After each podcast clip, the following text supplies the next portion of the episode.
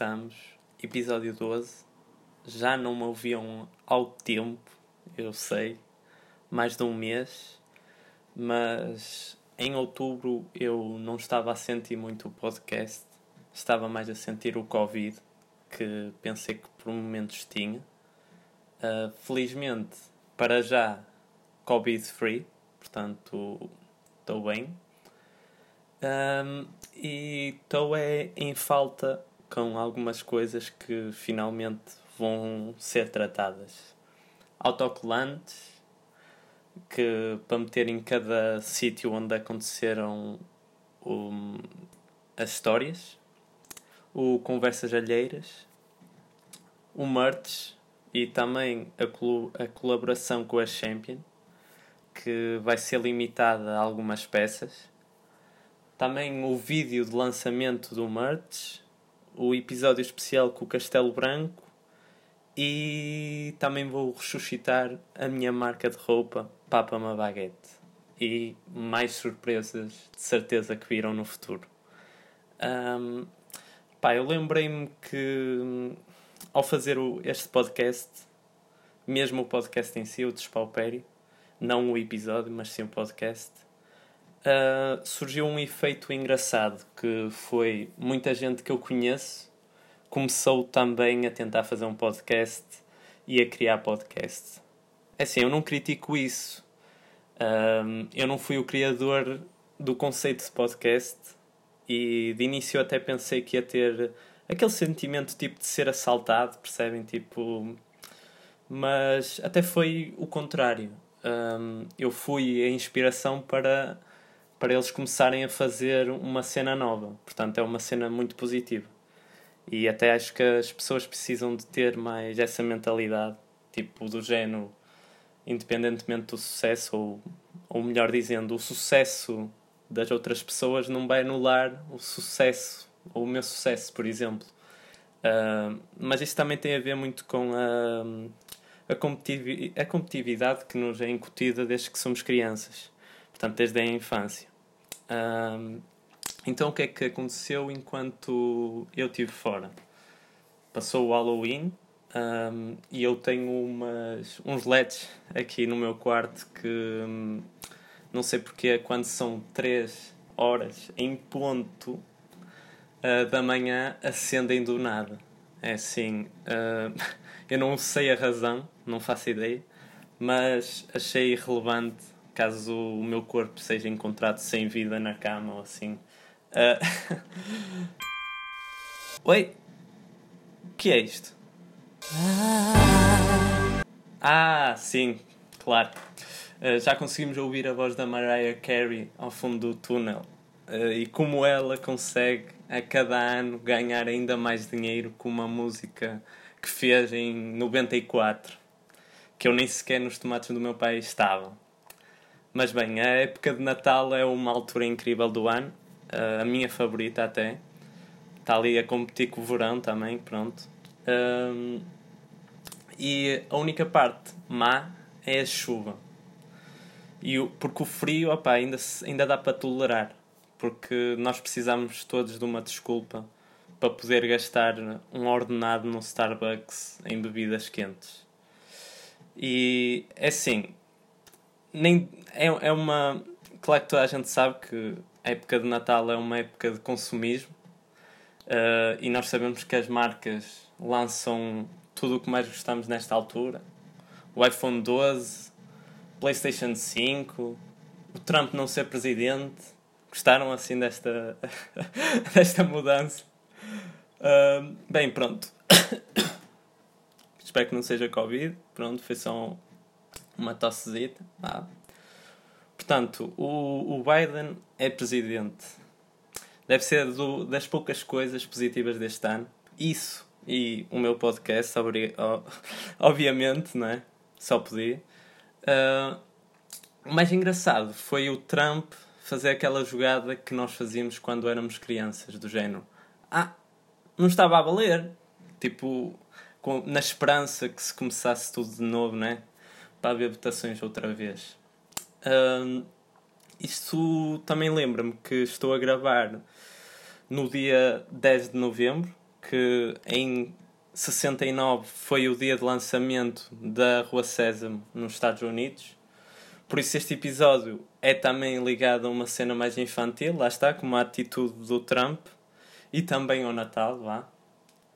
Um, não é que eu tenha nascido em 69, mas nasci em 96 e a Rua Sésamo fez parte também da minha infância. Eu nem sequer tinha noção que tinha sido criada há tanto tempo. Vê-se aqui claramente o sucesso que foi. E por falar em Rua Sésamo, quando eu trabalhava na Primark, um miúdo chamou-me Monstro das Bolachas, longe de saber que até fazia mais sentido dizer isso do que ele, sei lá, do que ele achou, não sei. Porque o meu nome é mesmo de Bolachas, lá está, Bolachas Pauperi. Um, e foi curioso uh, esse episódio ter acontecido. Uh, bem, eu vou falar de histórias de quando era criança e os. Os sonhos de menino. Por isso, vai ser histórias rápidas, três. Uh, quando eu era mais novo. Siga. Quando eu era pequeno, eu era gordinho. Então, um dia, estava com o meu irmão, era de noite, e ele estava-me a mostrar que a lua ia atrás dele. Vocês sabem, tipo, quando andam, se olharem para a lua, a lua parece que vos persegue. Então eu vi, portanto eu estava ao lado dele e pensei, opá, pronto, vou experimentar eu. Só que não vi resultados, portanto eu se calhar não olhei, não é? Não olhei para a lua, tipo de ter olhado para a frente, alguma coisa assim, e disse a frase épica: A lua não vai atrás de godos. E pronto, e acho que vai ser mesmo esse o título do, do podcast, deste episódio. Faz sentido porque é uma frase épica. A lua não vai atrás de gordos. Uh, também, se calhar, o meu primeiro. Vai ser o meu primeiro. O título do meu primeiro livro, se escrever algum. Fica aqui registado. Outra com o meu irmão foi que eu adorava arroz. Então o meu irmão disse que se metesse ovos na sanduicheira, saía arroz. E pronto, e foi essa a história de como eu sujei e estraguei cenas na cozinha. Uh, e assim para terminar também, uh, as histórias, claro. Eu uma vez fui às compras com a minha mãe, também pequeno, e como é normal, quando se é criança, pede-se tudo a cena foi eu pedir detergente para a louça para beber. Agora a pergunta é: será que é mesmo um bom tirar gorduras? Não sei, nunca saberei porque não experimentei nem me apetece experimentar agora. Deve provocar vômitos, por isso de certeza que por aí talvez resulte. É uh, pá, pronto, foi assim três muito rápidas porque hum, eu quero falar de mais coisas, apesar de o conceito do podcast ser mais histórias bizarras mas lá está. Como eu vim desse mês que não me apetecia muito fazer episódios e agora tenho que me concentrar mais no episódio especial com o Castelo Branco, que é o que eu tenho andado a fazer, pensar na melhor maneira de, de fazer o episódio. Mas penso que, que vai correr bem. Mas pronto, também depois vocês vão ver e avaliam como é que, como é que foi a performance. É assim, agora eu tenho uma pata de estimação Uh, e sim, esse também é um episódio bastante birra, bi, uh, tem-me falta um, as palavras, bastante bizarro, um, porque eu tinha metido um tweet a dizer que queria uma pata e deram é, deram um ano depois, não é? Quando já nem eu me lembrava que queria uma pata. Mas foi uma grande prenda e eu gostei muito. Uh, e já deu para fazer muitas piadas e é muito engraçado ter uma pata. Mas ela caga mais do que eu naquele dia de na auditório. É, é ridículo mesmo. Só que pronto, uma pessoa ganha logo afetos com o animal e está a ser muito engraçada a experiência até agora. Assim, mais coisas de 2020. Epá, será que 2020 está mesmo perdido? Assim, eu de início do ano eu estava a gravar um vídeo por dia e a meter nos stories do Instagram. Dava-me dava sempre jeito para me lembrar daquele dia. Portanto, fazia todo o sentido eu fazer aquilo. apesar de ser vídeos curtos, dava para eu me lembrar, tipo, ah, neste dia fiz isto e assim. Claro que depois com o Covid, não é? Não ia gravar o eu em casa 1, o eu em casa 2, o eu em casa 30. Então a ideia caiu assim por terra e pode ser que em 2021 vá ser o ano que faça isso direito. Mas também digo-vos uma coisa: uh, o primeiro vídeo foi logo mal porque foi a foguetes no dia 1 de, de janeiro.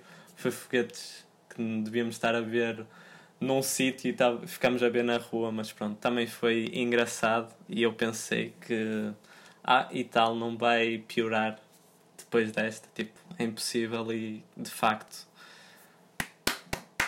palmas para 2020 que conseguiu ser pior do que o dia 1 ser assim passado, tipo, à meia-noite ali a meia-noite de 31 pão ser ali passada na rua a ver foguetes. Um, coisas que me têm irritado. Um, pá, recentemente morreu James Randi. Uh, é normal que vocês possam não saber quem é. Mas ele fez, fez várias cenas que são épicas. Como por exemplo, ele tinha um programa de onde oferecia um milhão de dólares a quem fosse lá e provasse que tinha poderes. Isto é, aquele pessoal, que é isso que me irrita, aquele pessoal que diz que tem poderes sobrenaturais e essas tangas todas. Adivinhem uma coisa: ninguém levou nada para casa, a não ser vergonha na cara, por serem desmascarados em direto ali. Assim, pesquisem porque tem demasiados vídeos. Eu podia falar de vários, só que eu acho mesmo que é melhor ver, mesmo, eh, especialmente para quem acredita nesse tipo de coisas, nesses charlatões. Acho que recomendo muito ver, verem esses vídeos todos. Um, também o que é que me tem irritado? As pessoas não comprarem online nesta altura. Portanto, as pessoas insistem em ir a lojas físicas. Assim, eu percebo que em supermercados tudo bem, uh, faz sentido. Agora, as pessoas estão a fazer como se fosse essencial ir ao shopping e estar na fila da Primark durante horas numa pandemia. E alguns de vocês vão dizer: Ah, a Primark não tem loja online. É assim, vocês precisam assim tanto de meias ou roupa barata, tipo, é assim tão preciso. Pá, não, as pessoas têm que. Acho que as pessoas têm que ver as prioridades, porque de facto não faz sentido nenhum, principalmente porque eu vejo, vejo isto no meu dia a dia, porque eu trabalho em shopping e eu só vou para lá mesmo porque é a minha fonte de rendimento, senão não punha lá os pés, não fazia sentido, para mim não faz sentido uh, estar a, a, andar em shoppings e a passear assim.